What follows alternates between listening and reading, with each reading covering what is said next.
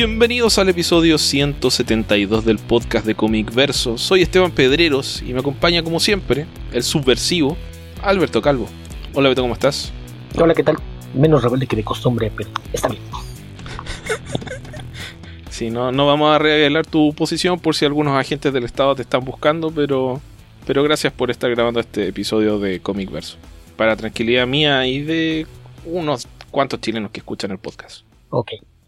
Sí, eh, sabemos por ahí que quien está haciendo noticias sabe que la, situación por allá se, se complica un poco, entonces era, era cuestión de, logística sobre todo, pensando en, en tu paz mental.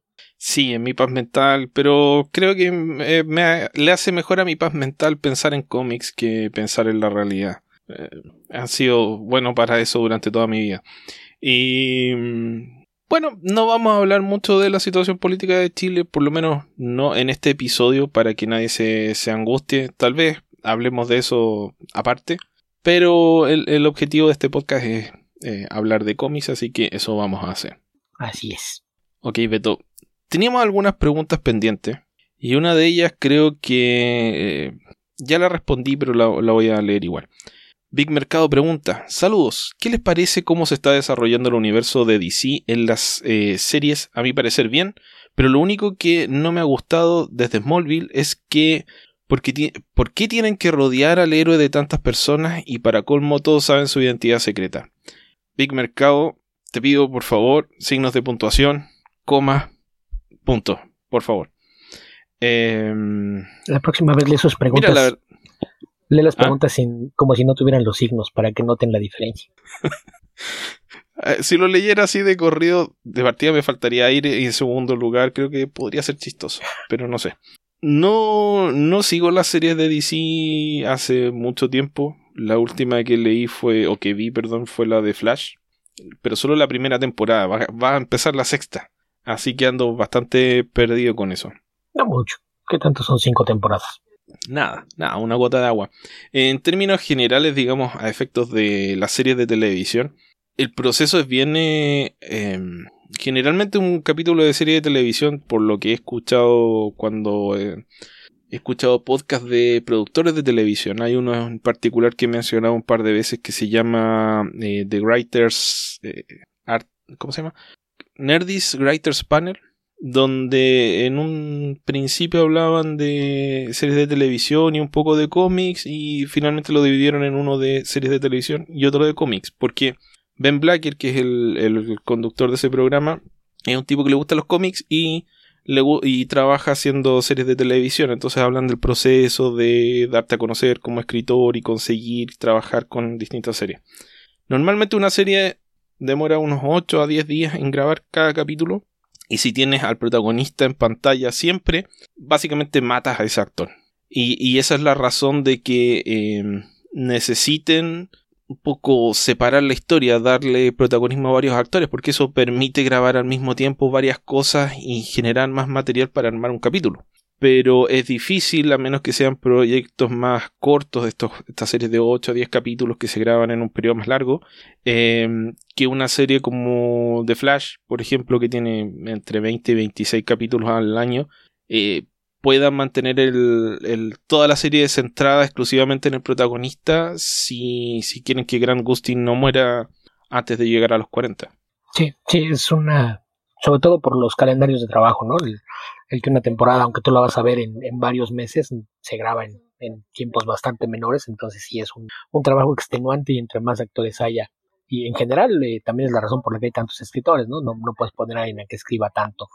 Para No, generalmente un escritor escribe un- dos capítulos al año, algo por el estilo, y trabaja meses, entonces no, no, no sería posible de otra forma. Generalmente el showrunner, que es el, el productor en jefe, el que se encarga de revisar los guiones, hay algunos que los dejan hacer y hay otros que son muy controladores. Ah, hay un caso famoso, el del tipo de, de Deadwood, que es- olvidé su nombre ahora, que prácticamente reescriben todo. Creo que David E. Kelly también es un poco así. Sí, sí, son los... Entonces, esa- es- esos son tipos que son capaces de escribir una serie completa prácticamente con el apoyo de otros escritores, pero se hacen cargo de prácticamente todo. Entonces, esa también es una, una situación de alto estrés. Y respecto de que varios personajes sepan, creo que pasa un poco por esto de ir probando qué historias funcionan, qué sé yo, es, es propio del medio. No, no, no sabría qué más decirte al respecto. Creo que sería difícil construir eh, distintas tramas y tener a los personajes eh, absolutamente compartimentalizados como se hace en un cómic en muchos casos. Que también está la cuestión. se vuelve, se vuelve poco creíble también en, eh, cuando lo ves en televisión. Es más difícil mantener ese tipo de ilusiones. Por ejemplo, que nadie se dé cuenta que, super, que Clark Kent es, es Superman, que Barry Allen es Flash, etcétera. Sí, y está también la cuestión de las diferencias entre medios, ¿no? En el caso de, del cómic, por ejemplo, un, recurso muy común son los monólogos internos. Un monólogo interno quiere decir que tendrías a un personaje en pantalla haciendo cosas y todo estaría narrado con una voz en off, lo cual lo podría hacer bastante monótono. El, el hecho de tener con quien hable te permite librar ese pequeño problema que en los cómics no es tan evidente. Sí, sí, justamente. Así que eso, no, no sé si es satisfactorio la respuesta, pero creo que es lo que podríamos aportar al respecto. De eso y recordarles que si hacen preguntas sobre las series de DC, probablemente no va a haber respuestas porque ninguno de los dos las seguimos. Sí, y de las Marvel tampoco. Yo renuncié a la serie de Netflix de Marvel después de ver. Creo que Defenders fue la última que me animé a ver. Pero volverás. Eh. Ahora que todo es parte de Marvel Studios y tal vez necesites ver las series para entender las sí, películas. Sí, sí, no. Ahora, ahora que hay aire nuevo, sí, estoy dispuesto siempre a probar una serie donde, por último, la incógnita de si es buena o es mala existe que además... Cuando estoy seguro que no me va a gustar, ¿para qué? Y en nuestra sección de noticias tenemos una noticia que sé que te alegró mucho, pero ya la comentaremos más adelante. Ah, tenemos sí, todavía nos quedan preguntas. tenemos más por ahí. Sí. Eh, nos llegó una pregunta al hashtag Comicverso Responde Beto, que no nos nombraron, así que si no hubiese revisado el hashtag no la veo. Eh, yo siempre reviso el hashtag, imagino que es la de David Ponce. Sí. Sí, sí, sí la vi. Que nos ah, dice, Hola, ¿cuáles dibujantes de cómics de superhéroes famosos no son muy de su gusto? Yo, por ejemplo, puedo nombrar a Greg Land, Howard Chaykin y Billy Tan. Ok, eh, Billy Tan no me molesta, tampoco un dibujante al que seguiría. Eh, famosamente no me gusta David Finch. Eh, bueno, famosamente para el que escucha este podcast. Y de los que menciona Howard Chaykin es un dibujante que en ocasiones entrega un trabajo bastante poco acabado, sobre todo, por ejemplo, lo que hizo en, algunos números, no, no siempre de, Blade.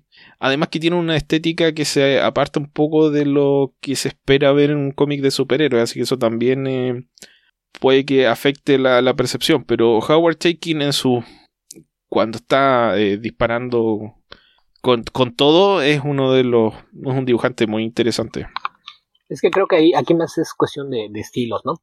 El caso de Gawalchaikin, él tiende de repente un minimalismo hasta cierto punto similar a lo, que hace Walt Simonson, de, no, definir tanto las figuras, de repente más como eh, nada más delinear las formas, no, tratar de darte más profundidad o detalles, pero su diseño de, página o la forma en la que te narra es lo que hace que, su dibujo sea algo que destaca y a veces no, se prestan para, el cómic de superhéroes, ¿no? en el que estás acostumbrado a una anatomía más correcta, aunque sea exagerada, a, estilos muy dados al, achurado o de plano irte al, otro lado y hacerlo en un estilo muy, muy cartoon, ¿no? Lo, lo que parece que le va mejor a los superhéroes. Entonces hay artistas muy buenos que haciendo superhéroes no lucen, pero en general creo que, que más, más que una cuestión de, calidad, pues es eso, ¿no? De, de apreciación estética, gustos individuales y que tanto combina el estilo de un artista con, con los cómics de superhéroes, ¿no? Por ejemplo, un artista que me gusta mucho su trabajo en, en ciertos cómics es Chris Weston, que si lo pones a hacer cómics de, ciencia ficción o, militares es muy bueno, pero cuando ha hecho superhéroes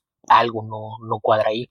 Está el caso de Tom Mandrake, este gran artista, que también cuando dibuja superhéroes su, trabajo luce un, tanto extraño, ¿no? En el caso de The Spectre, que era más un, cómic orientado hacia el horror, creo que se, se prestaba muy bien. Eh, en el caso del detective marciano, me parece que su dibujo lucía muy bien cuando estaba en historias contenidas con el detective, pero cada vez que tenías como eh, invitado a otro superhéroe en alguna historia, si el, arte no, no, no parecía lo, más adecuado, pero a veces es eso, que hay, hay estilos que no se prestan para lo, lo que estás acostumbrado a ver en el género. Sí, bueno, yo diría que está un poco, eh, no sé, me, me, gustaba mucho ese tándem, me gusta mucho ese tándem Ostrander Mandrake o Mandrake, eh, así que no lo cuestioné tanto. Sí creo que, por ejemplo, la forma en la que dibuja, especialmente a Superman, no le va a gustar a la mayoría de los fans de Superman o Superman. pero creo que funcionó bastante bien en, en Martian Manhunter. Hay otras cosas en las que lo he visto que no ha funcionado tanto. Yo recuerdo unos números que hizo que en realidad estuvieron mal en todo sentido, que fueron... no me acuerdo si de Detective o de Batman, donde Batman combate, pelea contra una banda de como de Yakuza y tiene este famoso por malo duelo con eh, Johnny Karaoke. Sí, fue Batman. Ok. Pero sí. Eh, que no, no, no se ve tan, tan bien tampoco. Sí, es que es eso, ¿no? El, el estilo no, no se presta a cierta clase de historias o, o, en este caso a un género en particular. Y pasa con muchos artistas, ¿no? Eh, el caso de, de, de John McCrea, por ejemplo, que hizo Hickman, de las cosas más raras que veía Hickman era cuando aparecían otros héroes. Y había mucha gente a la que no le gustaba. A mí me, me gustaba el, el ver un, una interpretación diferente de los héroes. Entonces, algo que muchas veces no es del agrado de muchos. Y por ejemplo, yo recuerdo hace muchos años que pese a que todo mundo idolatra a Mike Mignola, cuando empezó a, a, estilizar su dibujo y a jugar mucho con el claroscuro, había fans que lo odiaban cuando hacía superhéroes. Sí, sí, yo recuerdo como unos números de Action Comics donde Superman viaja a Krypton con la ayuda de Hawkman.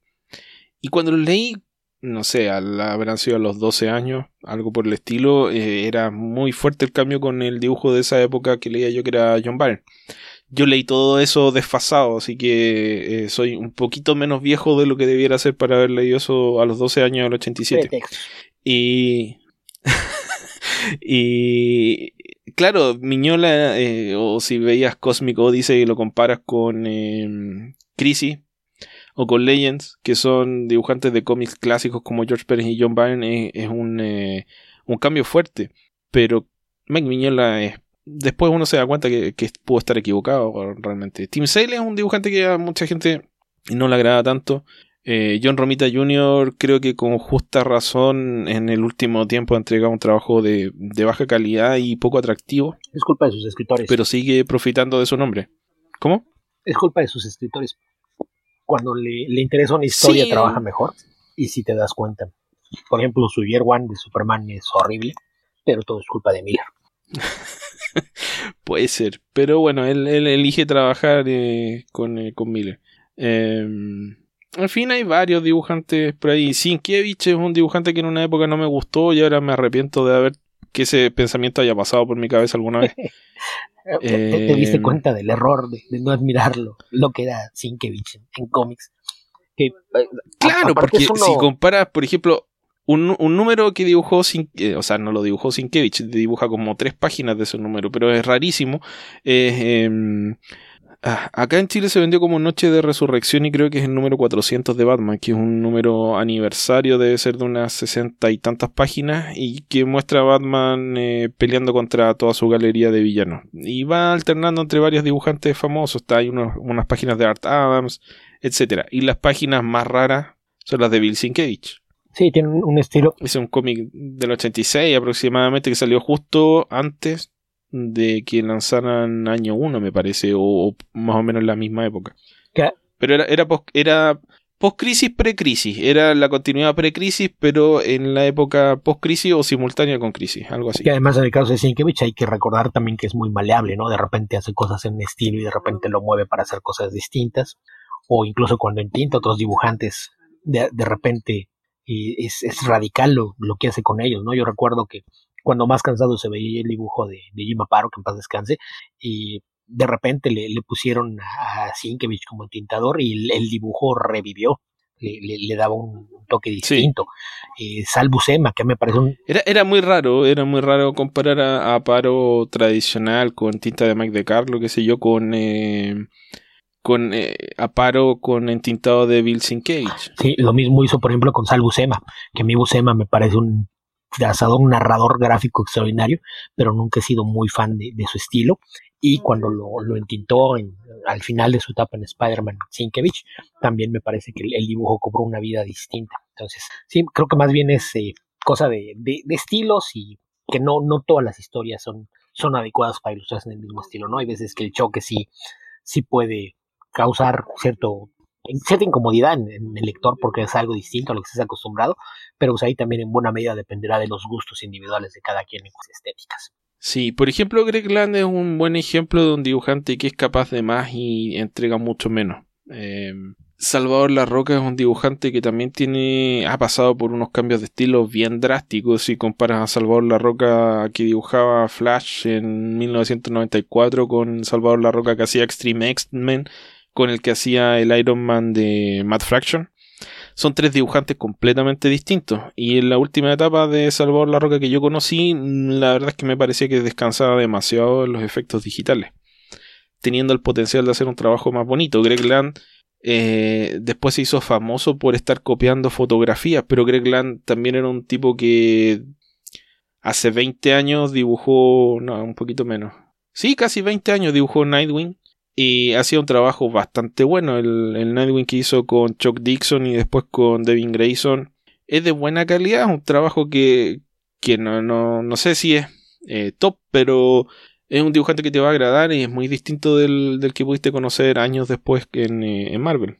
Sí, sí, también lo, lo que hizo en, en Crossgen, dibujaba Meridian, también es un, trazo muy, muy bonito.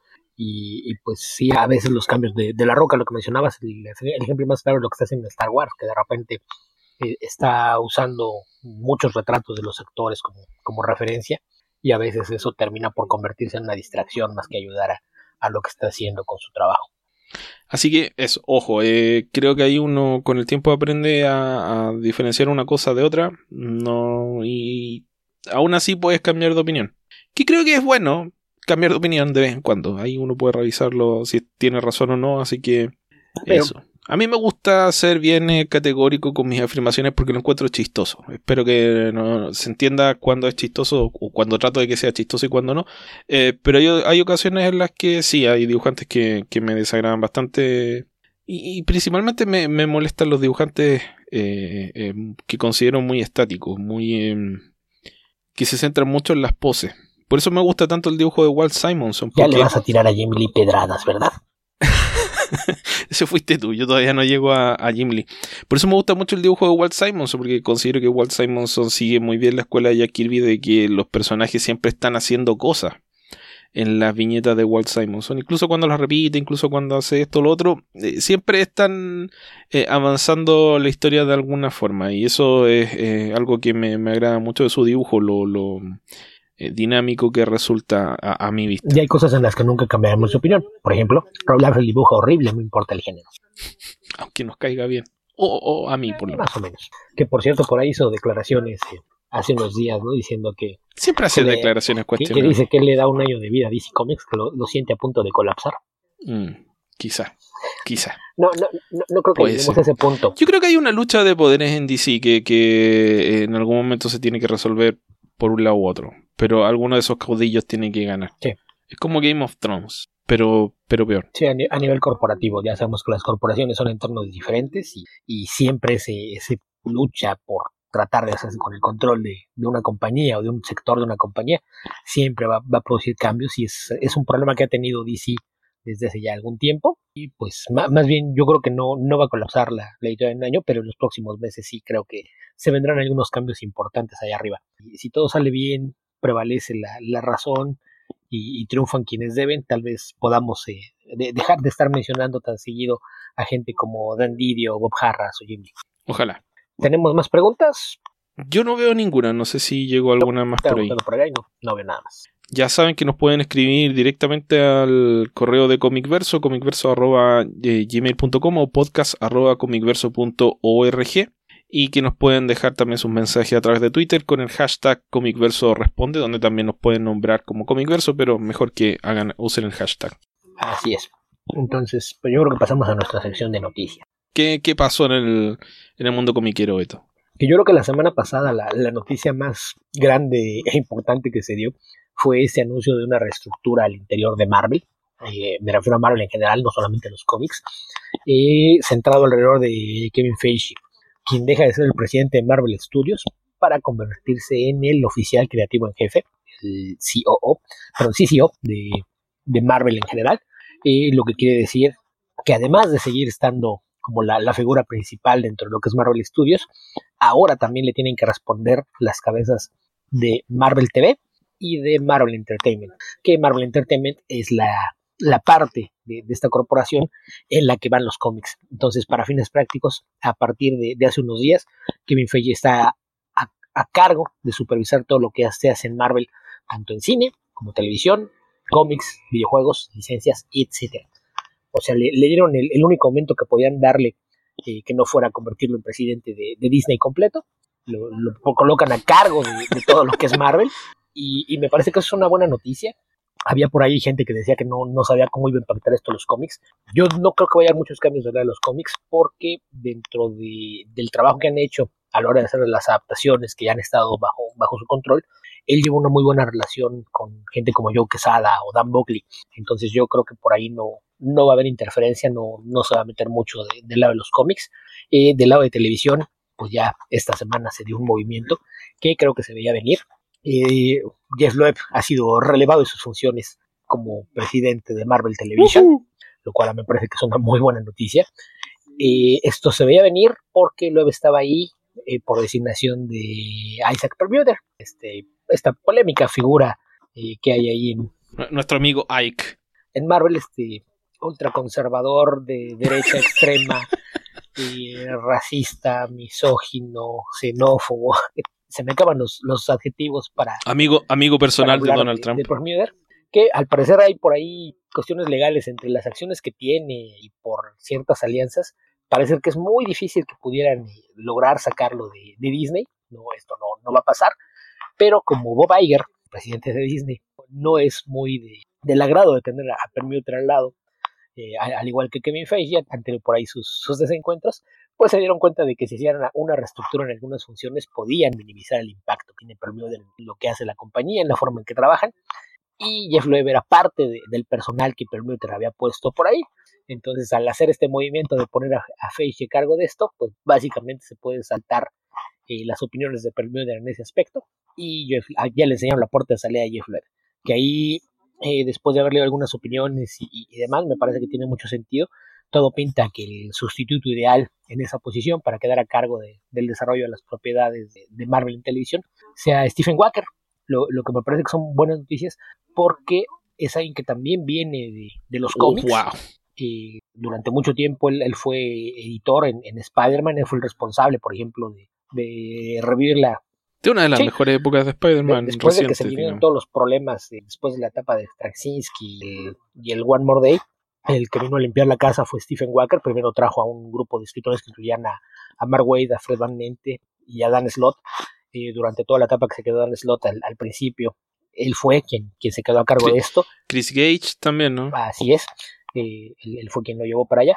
Entonces, el, trabajo que hizo eh, Wacker en, cómics también fue el responsable del revival de, Daredevil con, con, Mark Wade. Entonces, el trabajo que de hizo. 52 de DC. Que básicamente ahí es donde se destacó, de ahí, de ahí se lo robó Marvel. Así es.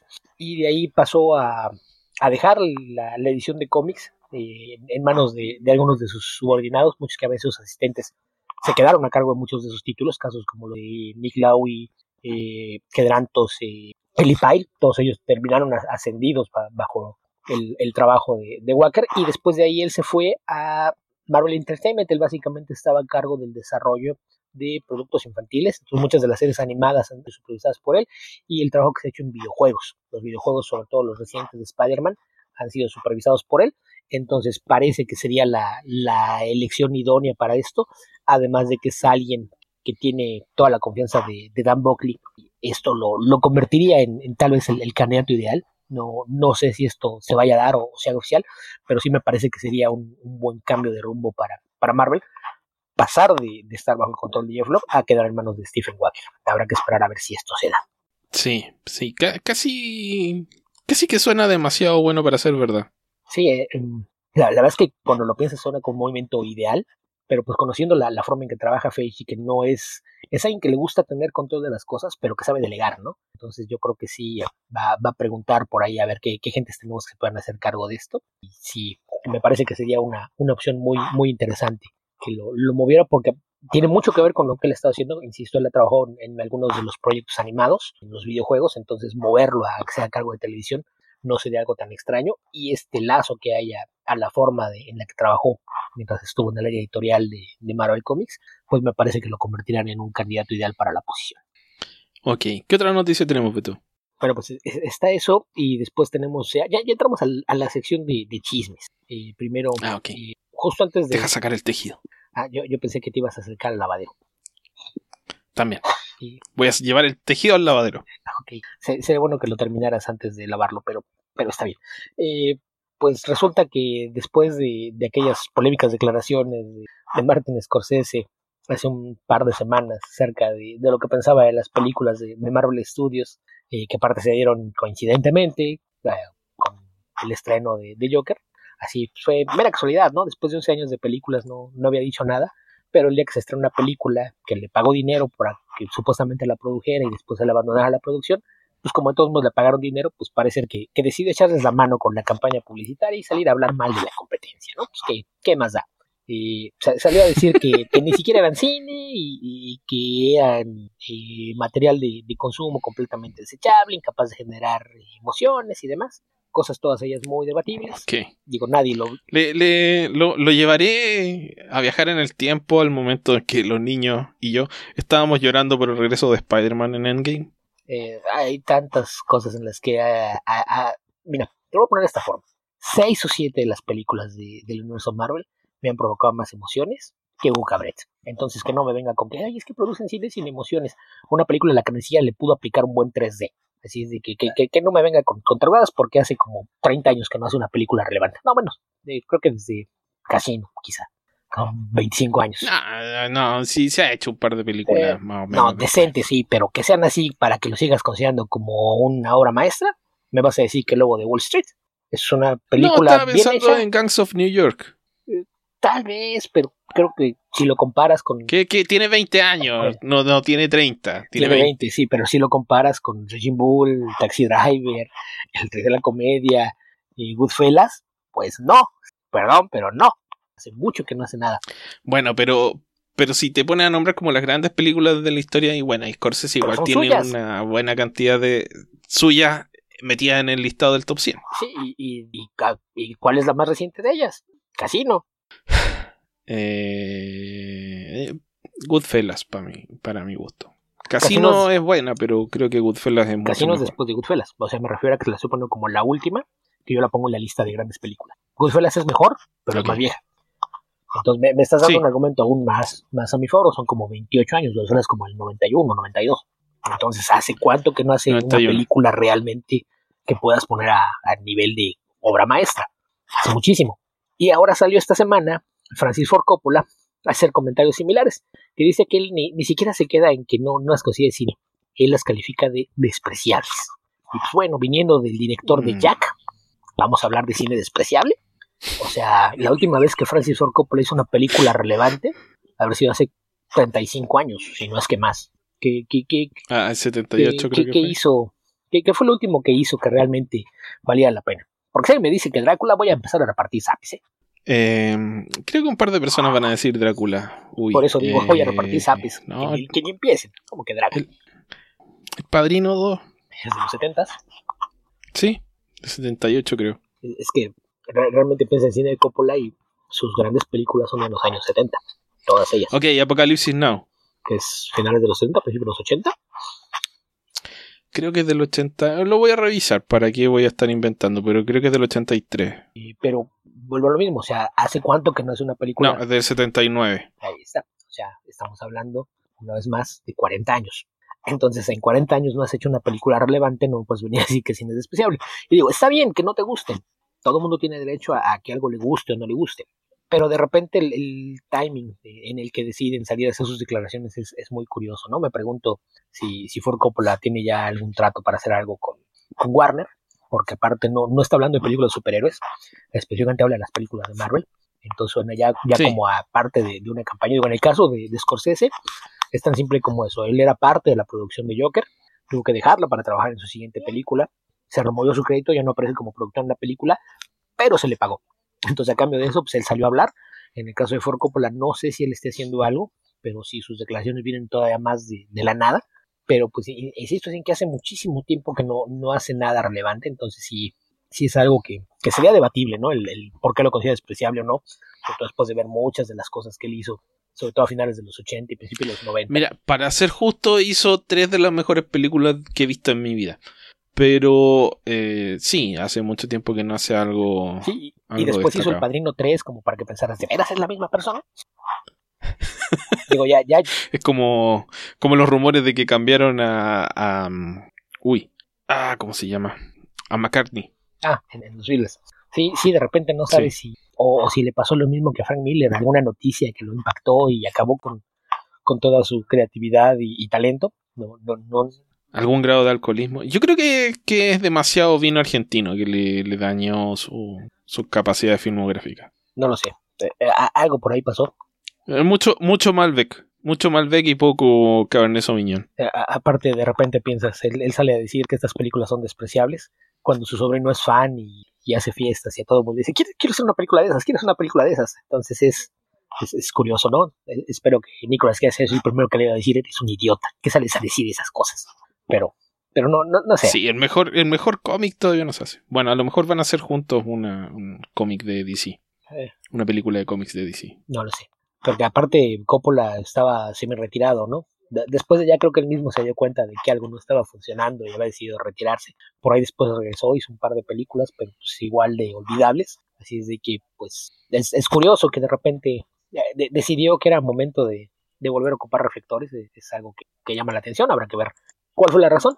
Pero pues independientemente de ello, me parece que, que a fin de cuentas el, el cine es un, gusto completamente subjetivo.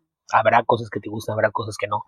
Digo, seguramente hay mucha gente que, pese a que son grandes películas, las, las que ya mencionamos de, Scorsese o mismo Coppola, habrá gente a la que no le guste. O sea, yo, yo me he encontrado con gente que me dice que traté de ver Taxi Driver y me aburrió, o quise ver El Padrino y no me gustó. Entonces, pues sí, es, es una cuestión subjetiva, son, son grandes películas, pero eso no implica que le tengan que gustar a todo el mundo. Y del mismo modo, hay gente a la que no, no, hay, no tiene ninguna obligación de, decir que le gustan las, las películas de Marvel, ¿no?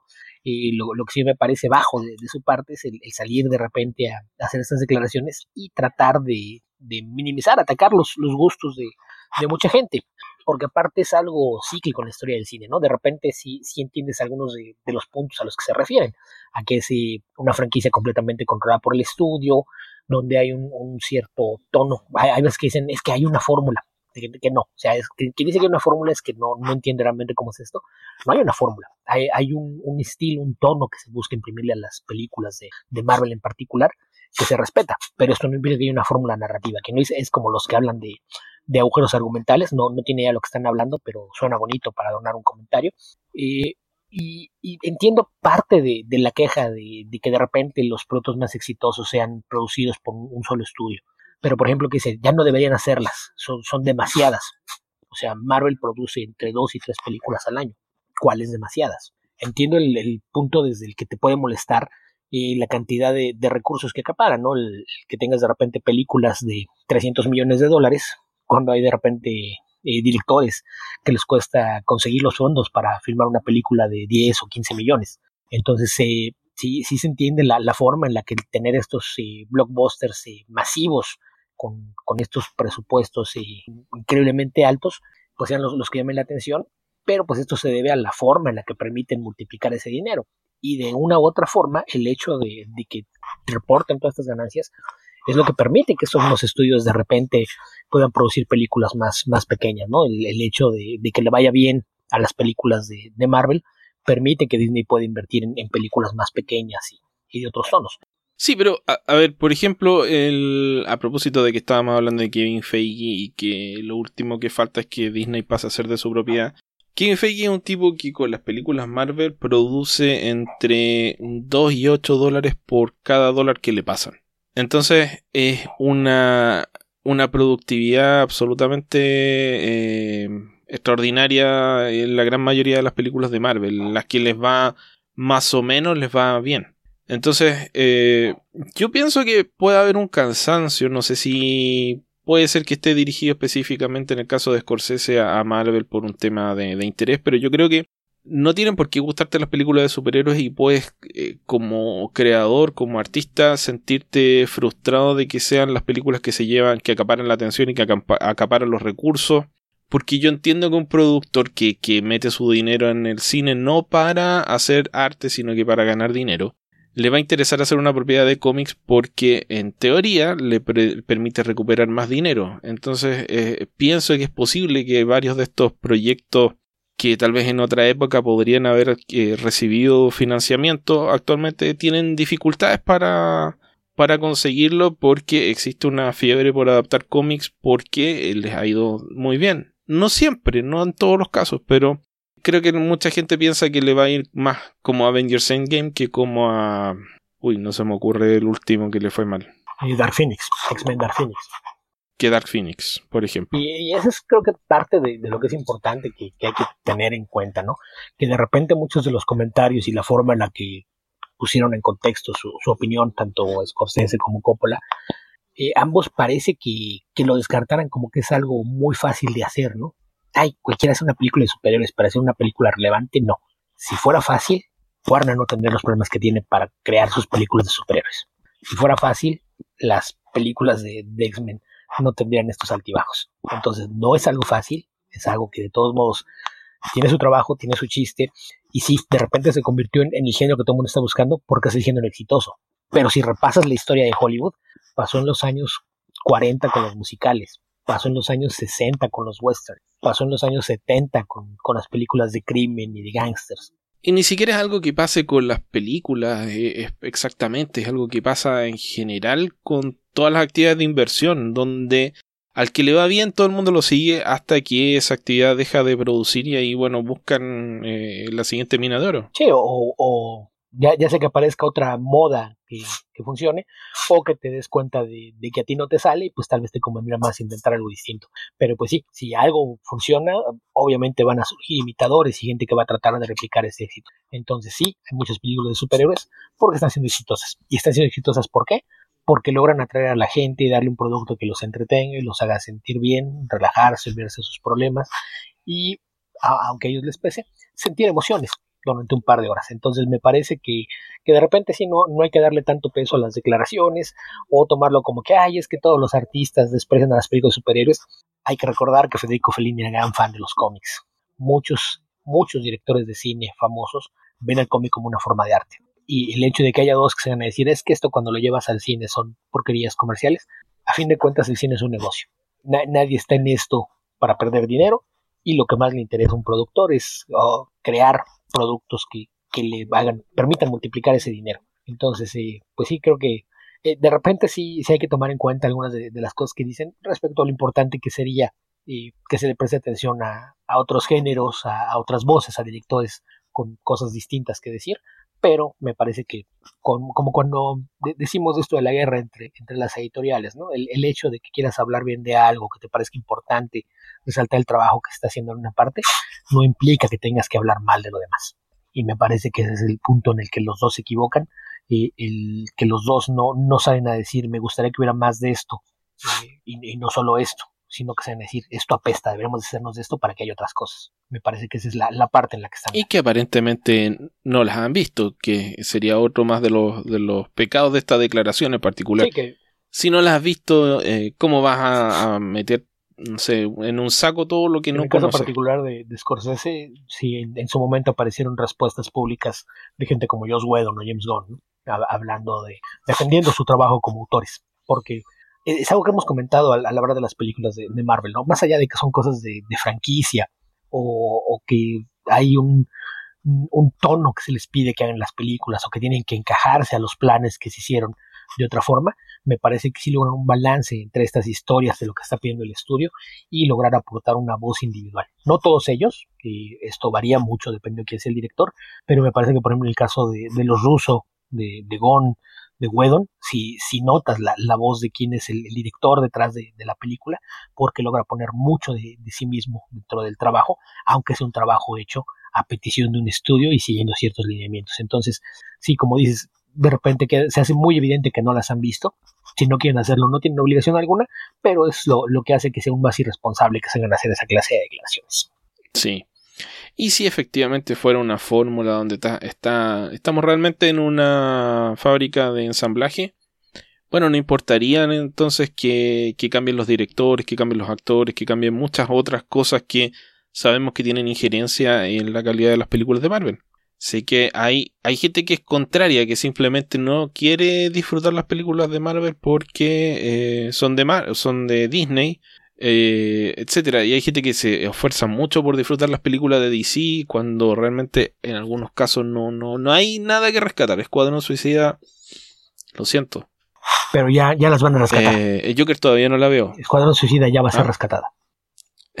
bueno, la franquicia, pero en la película no, no hay mucho que hacer con ella. Ah, no. Eh, o Batman contra Superman, o Man of Steel, en fin. Si quieres que te guste, bueno, no, se puede discutir eso. Si estás empecinado en que te guste y te va a gustar, nada que decir. Ok, Beto, ¿nos queda alguna otra noticia?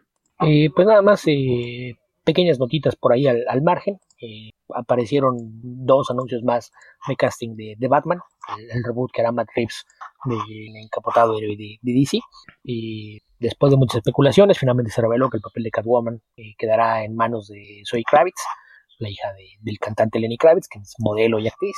Y pues obviamente ya nos, topamos con toda clase de, reacciones de la parte racista del medio, que eran de, esperarse. Eh, los que dicen que les parece un, insulto que se haga esto después de tantos años, que quién se lo hubiera ocurrido tener una, actriz negra interpretando Catwoman. Evidentemente jamás vieron la serie de Batman de los años 60, no conocen Nerd Kid, eh, pero pues en fin, ya, ya, ya sabemos que esas reacciones siempre van a estar ahí pues, no, no hay nada que hacer al respecto. Me parece que es una, una elección interesante, habrá que ver qué es lo, que quiere hacer Matt Reeves con el papel de, Catwoman.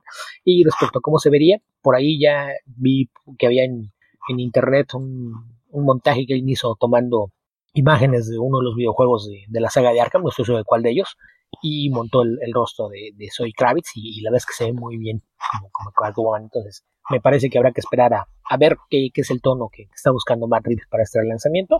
Y un par de días después se anunció a Paul Dano para interpretar a Edward Nigma, o Riddler o el acertijo, como prefieran llamarlo.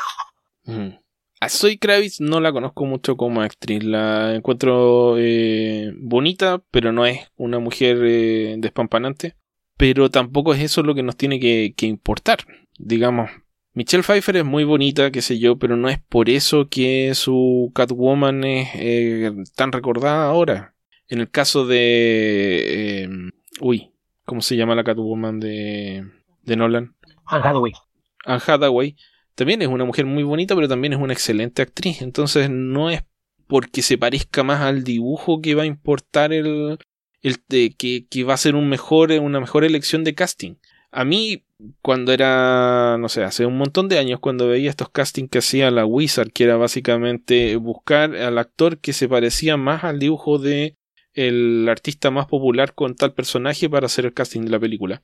Creo que eso predomina bastante todavía en la lógica de algunos lectores de cómics, la idea de que el actor o la actriz se tiene que parecer físicamente al personaje al que van a interpretar. Y no es ese el criterio que tiene que, eh, que operar a efectos de elegir el, el- el elenco de una película. O, no digo que no pase, pero no debiera ser el más importante. De un caso import- que, que nos podemos acordar es el de la Emma Frost de, de las películas de X-Men, el trabajo que hizo esta actriz, ¿cómo se llama? La em, Henry Jones. January Jones, eh, fue horrendo. Sí, se ve preciosa y más en la escena y blanca, ella pero ella es hermosa, se parece mucho a, a Emma Frost, a cómo aparece en los cómics, como la dibujaba en su época Greg Land, etcétera, pero el trabajo que hizo ella como, como actriz Mira. fue terrible. ¿Quieres un ejemplo más claro de por qué no es relevante que se parezca o no se parezca a la versión del cómic? Dale, Hugh Jackman como Wolverine. claro. Si estuvieras preocupado porque se parezca al cómic, a Hugh Jackman le sobran 25 centímetros de estatura. Y ahora todo el mundo lloriquea porque no quiere que haya otro actor que interprete el personaje. Entonces, Sí, digo, a- habría que esperar hasta que lo vean. A lo mejor lo ves y, y la película está mal o la versión que hace de, de Catwoman es horrible.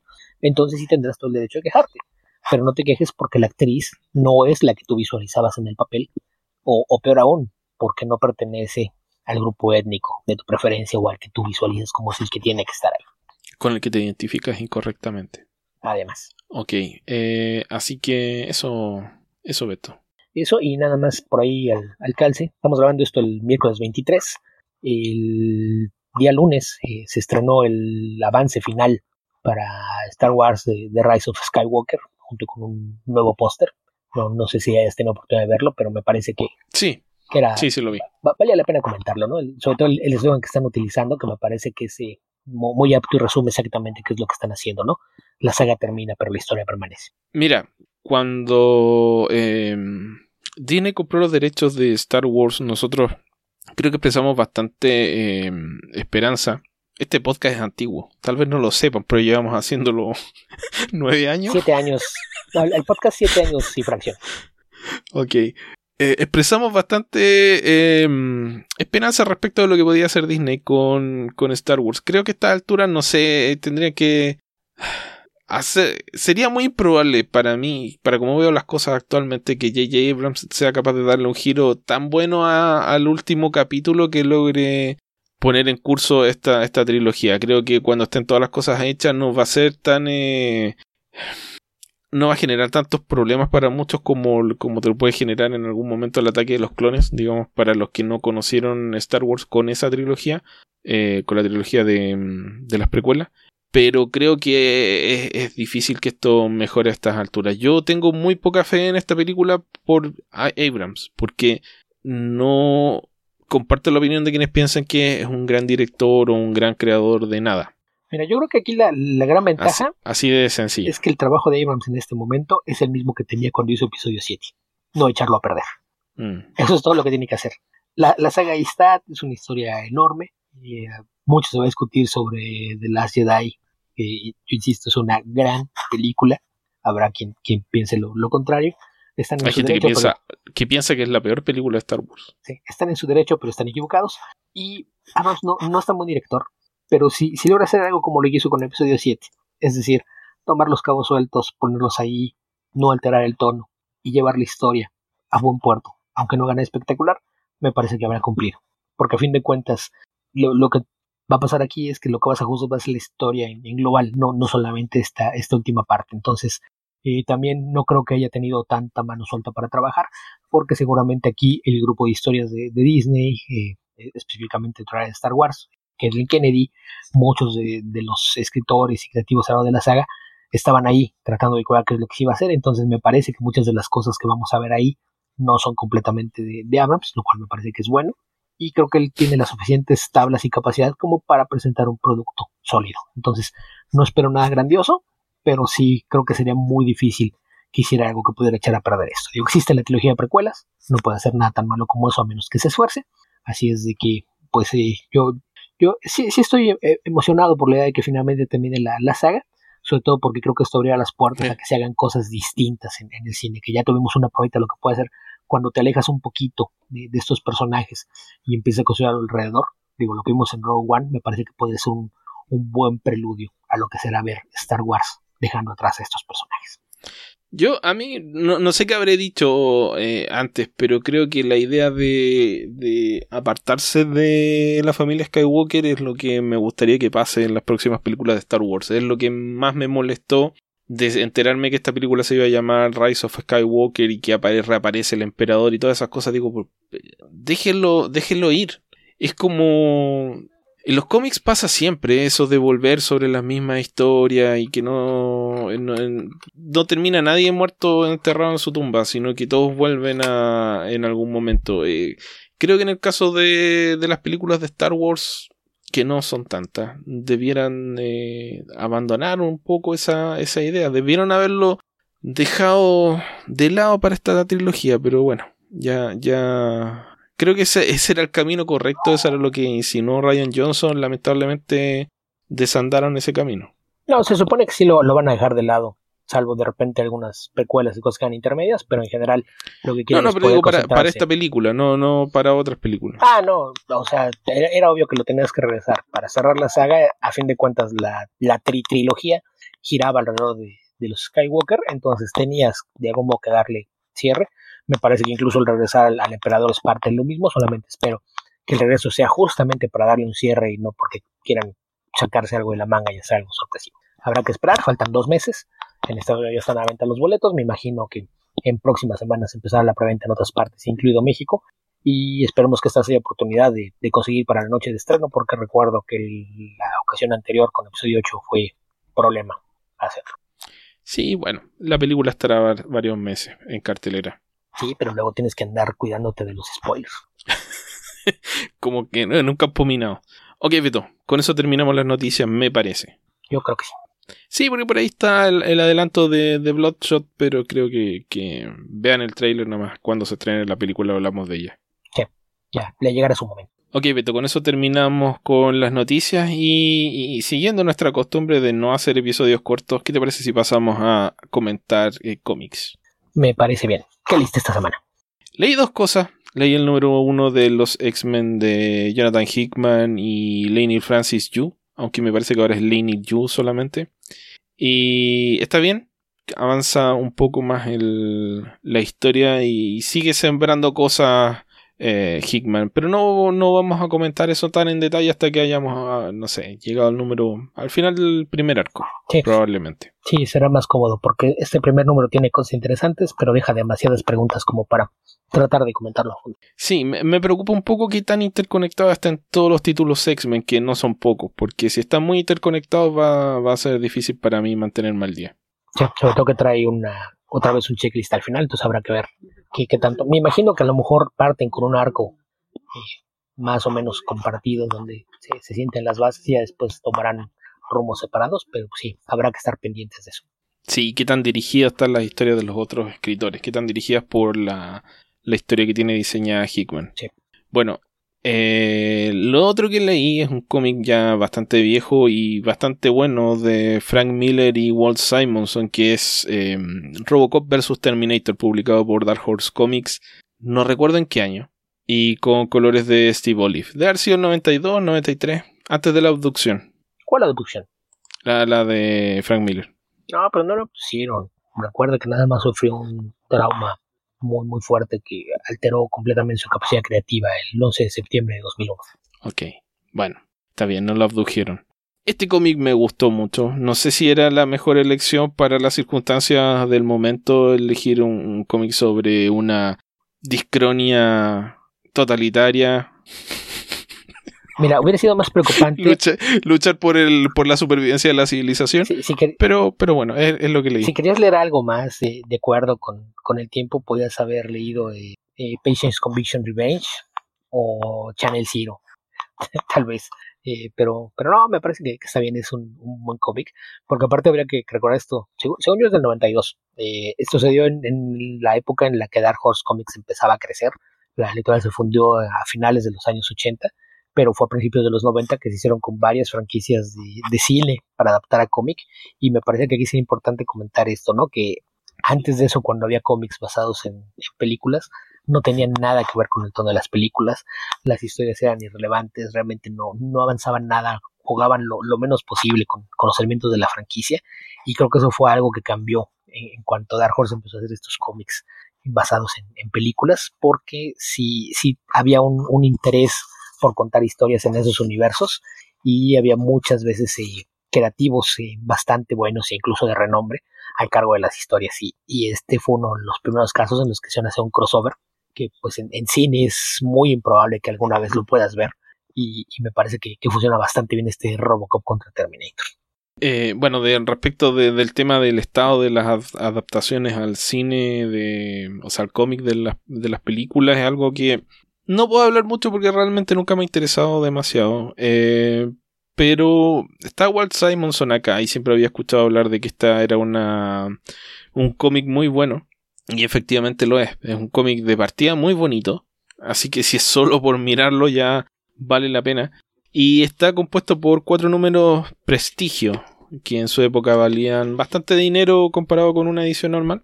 Y bueno, tratando de explicar la historia. Lo, si están familiares, porque si les trato de explicar Terminator y Robocop es, muy largo, pero asumamos que saben las dos historias.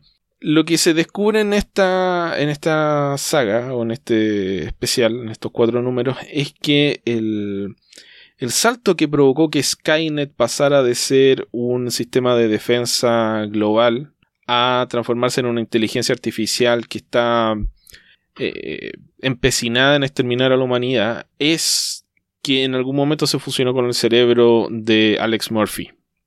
Y por lo tanto, para evitar la destrucción completa de la humanidad, en la última batalla de la humanidad donde los Terminator logran acabar con todos ellos, uno de los luchadores de la rebelión logra viajar al pasado con la misión de matar a Alex Murphy antes de que su cerebro se integre con Skynet, adquieran eh, inteligencia artificial las máquinas y se dediquen a exterminar a la humanidad. Entonces, eh, esto que podría ser suficiente para desarrollar la historia, eh, Frank Miller le da un giro como bastante interesante, que es la idea de la inevitabilidad, inevitabilidad de la, del surgimiento del alzamiento de las máquinas y de la destrucción de, de la humanidad, que es la idea base de que las películas de Terminator nunca se hayan acabado. En fin, al, fin y al cabo, por más que logren evitar el futuro, siempre de alguna forma la amenaza de Skynet permanece y, vuelve. Eh, esto, a la época de publicación de este cómic había aparecido Terminator 1 y 2 y Robocop, creo que hasta el 3, ¿no, Beto? Según yo, sí. Sí, porque el Frank Miller escribió eh, el guion original de Robocop 2 y 3. No sé qué tantos retoques tuvieron. No, lo que pasa es que él escribió un... En la fase de guion y luego en la adaptación final a, cine. Él escribió un solo guion. Era el guion para Robocop 2. Y lo que pasa es que, ¿Que los dividieron? trajeron más escritores que empezaron a quitar cosas. Se queda el nombre de Frank Miller porque hay escenas suyas ahí. Pero al parecer eh, se habla de que Robocop 2 tiene entre un 30 y un 40% de, de lo que escribió Frank Miller. Entonces, eh, no, no es realmente un guion de, Frank Miller. hay quien le echa la culpa que qué mala película escribió, pero no, él, él no escribió esa película.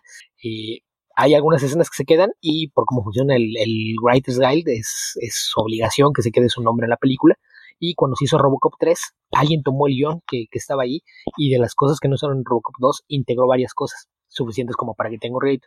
Entonces, del guion que escribió Frank Miller, hay pedazos en Robocop 2 y otros pedazos en Robocop 3. Si, alguien quiere ver eh, la, historia que él hizo, se hizo una adaptación a cómica hace algunos años, la, adaptó Steven Grant, no me acuerdo quién es el dibujo, y se publicó como Frank Miller's Robocop, que es tal cual la adaptación del guion que él escribió. Eh, el día que lo lean se van a dar cuenta que van a reconocer pedazos de Robocop 2 y pedazos de Robocop 3, pero es una historia completamente distinta a cualquiera de las dos.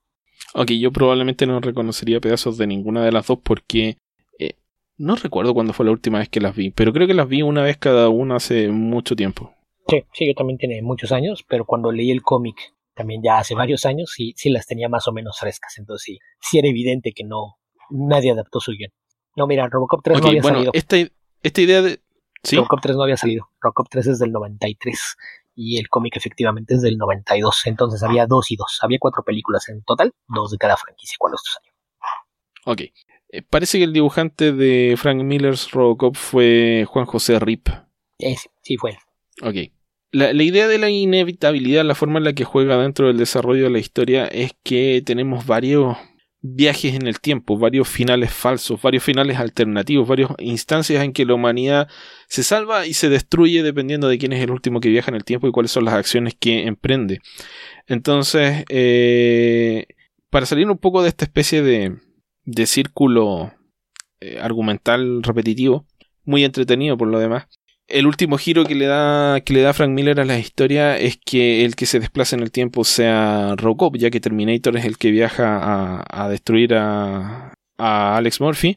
En última instancia es Alex Murphy el que tiene que tratar de salvar a la humanidad. Entonces eso es lo que lo transforma en un cómic muy dinámico, muy entretenido, donde pasan muchas cosas, se dan vuelta en el mismo argumento básico, pero no a costa de contar la misma historia varias veces, sino que eh, en ir alternando los desarrollos y a pesar de eso logran tener un, eh, un buen avance de las relaciones de los personajes. No, que no se quede eso estancado, que la historia no se quede estancada simplemente en la, en la parafernalia alrededor de, de este cómic, sino que también haya un, un desarrollo de las relaciones de los personajes, que es bastante bueno, por cierto. Así que es un cómic muy bonito que no sé qué tan fácil es de conseguir es uno de estos de estas revistas que uno compra y deja guardadas por ahí. ¿La edición que tienes es la del Star System o es la, la primera? No, no, es la el trade paperback. Por eso, pero es que hay uno que, que salió específicamente para el Star System y trae ahí el, el logo del Diamond Star System en la parte de atrás. Ya, no. Lo que entonces la que tú tienes o es una reedición o es más difícil de conseguir porque la del Star System estuvo disponible durante muchísimos años. Ya, bueno, a lo mejor no, no cacho bien de qué me estaba hablando, pero pero puede ser. Esta es de 2014. Ah, entonces es una reedición bastante reciente, porque sí, el cómic apareció en los 90, se, se editó el TP por ahí como el 94 y también poco después, va el 95, apareció una versión para el Star System que era nada más trae un logo de Diamond adicional por ahí en, la portada, pero fue para tenerlo en el catálogo de resurtido durante más tiempo. Entonces, durante muchos años estuvo disponible gracias a eso.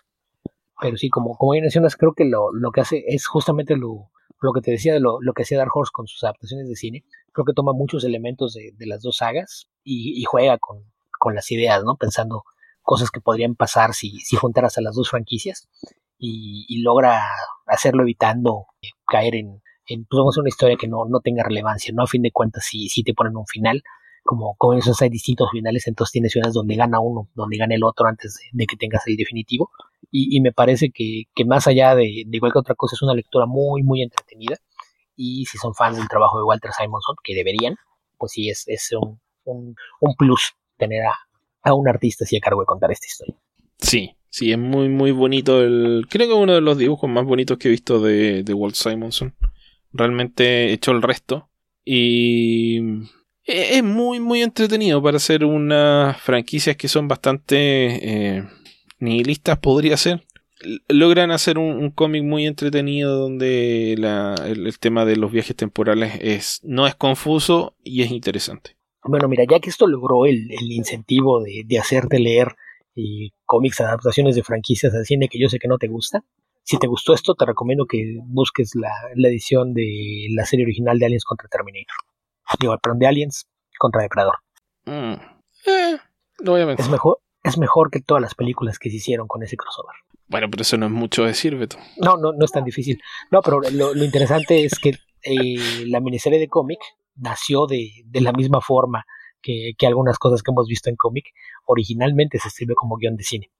Nada más que el proyecto se vino abajo porque aunque las dos franquicias pertenecían a la 20th Century Fox, pertenecían a dos secciones distintas del estudio que tenían diferencias irreconciliables y se rehusaban a trabajar juntas. Entonces esta, esta versión de, de Aliens contra Depredador no, nunca se pudo llevar a cabo porque nunca se, se pudieron poner de acuerdo en qué querían hacer y pues eventualmente el, debido al que el guionista era amigo de, Mike Richardson, se dio la, oportunidad de adaptarlo a cómic y, funciona bastante mejor. Que la premisa básica es que los eh, depredadores de vez en cuando capturan reinas alien y las tiran en algún planeta habitado. Tiran el, huevo de, la reina cerca de, algún asentamiento y esperan algunos días a, que la, reina provoque una infestación. Y una vez que el, planeta empieza a llenarse de, aliens, baja un escuadrón de depredadores a cazarlos. Esa es la, premisa bajo la que opera cuando uno de estos huevos de, reina lo tienen cerca de una colonia humana en un planeta minero y como la, gente que está en esa colonia intenta sobrevivir a, esta guerra entre las dos especies. Entonces la, historia resulta bastante, bastante buena. La verdad es que si, si le pone echar un ojo, yo se las recomiendo bastante. Pero es, en, el mismo sentido de mezclar dos franquicias de, de, cine, algo que sí, muchos años después se hizo y cuando lo hicieron casi casi desearías que no lo hubieran hecho, pero de, haberse dado este primer intento hubiera sido bastante mejor. Ok. Beto, ¿tú qué, leíste aparte de, esta recomendación tan eh, que me acabas de hacer impromptu? Bueno, pues es que eso lo leí hace mucho, pero sigue siendo muy buena. Y leí muchas cosas inconclusas, pero también para no hacer esto tan largo, sí tengo por un par de recomendaciones más largas, pero eh, queremos hacer esto corto, entonces hagamos un esfuerzo. En lugar de una serie completa, voy a recomendar algo que recién salió. La semana pasada apareció el primer número de Superman Smashes de Clan. luego, algo que va a ser una miniserie de tres números, no, no son eh, tamaño estándar, tiene bastantes más páginas de historia. Lo escribe Jin Luen, Yang y lo dibuja Guri esta pareja de, de artistas japonesas. Y está mayormente basado en un episodio del radiodrama original de Superman de los años 40, en el que Superman lidiaba con un grupo de, racistas, obviamente inspirados por el Ku Klux Klan, eh, que en, el caso de, esa historia, eh, este, este cómic incluye una, un texto, una explicación de, de dónde salió la idea de, llevar esta historia al cómic, no adaptando el, radiodrama, sino tomándolo como inspiración para contar la historia. Y lo, lo comenta Jin Luen Yang, quien nació en, California, pero es de ascendencia china, que lo, lo que llamó la atención cuando escuchó ese episodio fue descubrir que el blanco del clan en esa historia no era una familia negra, sino una familia china. Entonces, al, parecer es una historia que lo, lo ha acompañado durante mucho tiempo y siempre tuvo inquietud de, poder contarla en forma de cómic. Eh, finalmente le, dieron luz verde para hacerlo en, DC, en esta miniserie de tres números. Y habría que aclarar nada más que la historia está dibujada como si estuviera ambientada justamente en, los años 40. Eh, y de hecho, Superman tiene una apariencia mucho más similar a, la versión que vemos en la serie animada producida por los hermanos Fleischer, donde incluso el, escudo en su pecho, el diamante tiene la orilla amarilla, pero el fondo es negro y con la S roja, eh, tal y como se veía en, aquellas caricaturas. Y el, estilo de dibujo de, de Gurihiro es este, este estilo muy, muy cartoony, que tal vez algunos ubiquen por su trabajo en, los cómics de, Avatar, o en el caso de Marvel, algunas cosas que hicieron en, de un del Wempool le siento muy bien a la historia. La verdad es que me, parece que es una, historia que vale mucho la pena. Cuenta la historia de, una familia china que vivía en el barrio chino de, Metrópolis y se muda a los suburbios de la ciudad, fuera del barrio chino. Y al hacerlo se, encuentran con en la misma zona hay algunas eh, personas eh, que son racistas, están un poquito en contra de, que se dé esta, esta inclusión de, minorías étnicas en, su ciudad y deciden eh, hacerles la vida difícil a lo largo de la historia pues nos encontramos con que el teniente Henderson es el encargado de la policía en, esta parte de la ciudad. Eh, tenemos un Superman que por cierto no vuela, tal y como era la, versión original, sino que solamente es capaz de dar enormes saltos y librar un edificio de un solo impulso.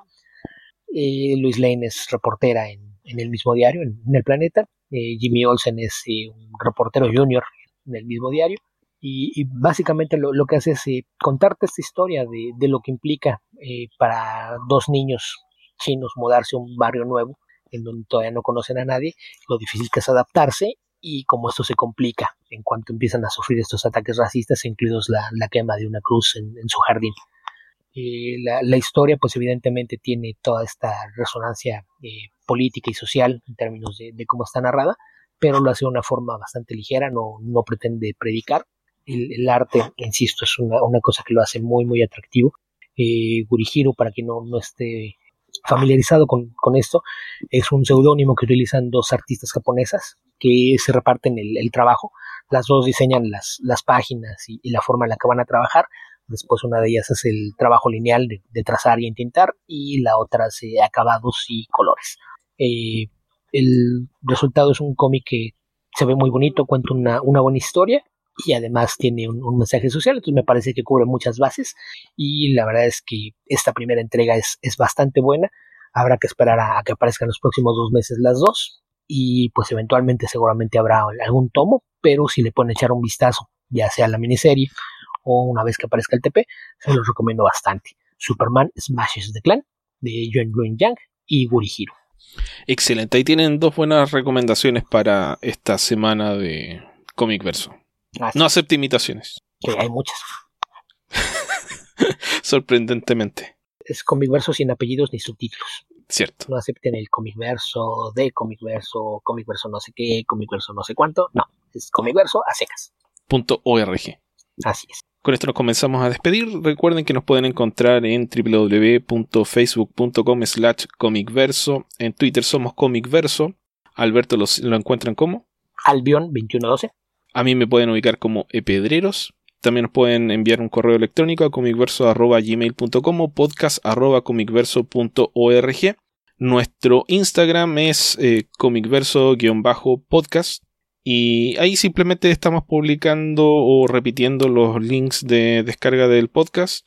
También nos pueden encontrar en Spotify y estamos en prácticamente la totalidad de los programas de descarga de podcast. Así que donde sea que nos descarguen, por favor dejen una reseña positiva si es posible, porque eso ayuda a que otras personas encuentren el podcast. Y les pedimos nuevamente que nos ayuden eh, retuiteando nuestras publicaciones o compartiendo nuestros podcasts para que también, como saben, alguna otra persona se interese en escucharlo. En el mes de noviembre vamos a volver con el Patreon. Por ahí pedimos eh, sugerencias, nos llegó una y le agradecemos mucho, pero todavía queda tiempo para que nos digan más cosas. La próxima semana si es que todo sale bien. Eh, voy a viajar entre el miércoles y el domingo al sur de Chile, así que es posible que no el, no que el episodio 174 se atrase, porque este lo trataré de publicar hoy mismo 23 de octubre. Ok, Beto, ¿te queda algo por agregar? Eh, no, pues nada más eh, recordarles que agradecemos eh, tanto su preferencia como el hecho de que nos ayuden a difundirlo. Eh, lo de las sugerencias de, de Patreon, pues eh, ya, ya lo hemos solicitado, a ver si, si alguien tiene alguna idea de, de qué se puede ofrecer como recompensas, pues lo, lo, agradecemos bastante para tomarlo en cuenta. A fin de cuentas, el podcast lo hacemos por ustedes y para ustedes, así es de que eh, nos interesa mucho la, las opiniones que tengan al respecto. Y para nosotros. La razón para, para que el Patreon se lance hasta el mes de noviembre es porque había estado inactivo, pero quienes ya eran miembros, no, no queremos que les vaya a aparecer un cobro sin que haya habido nada todavía.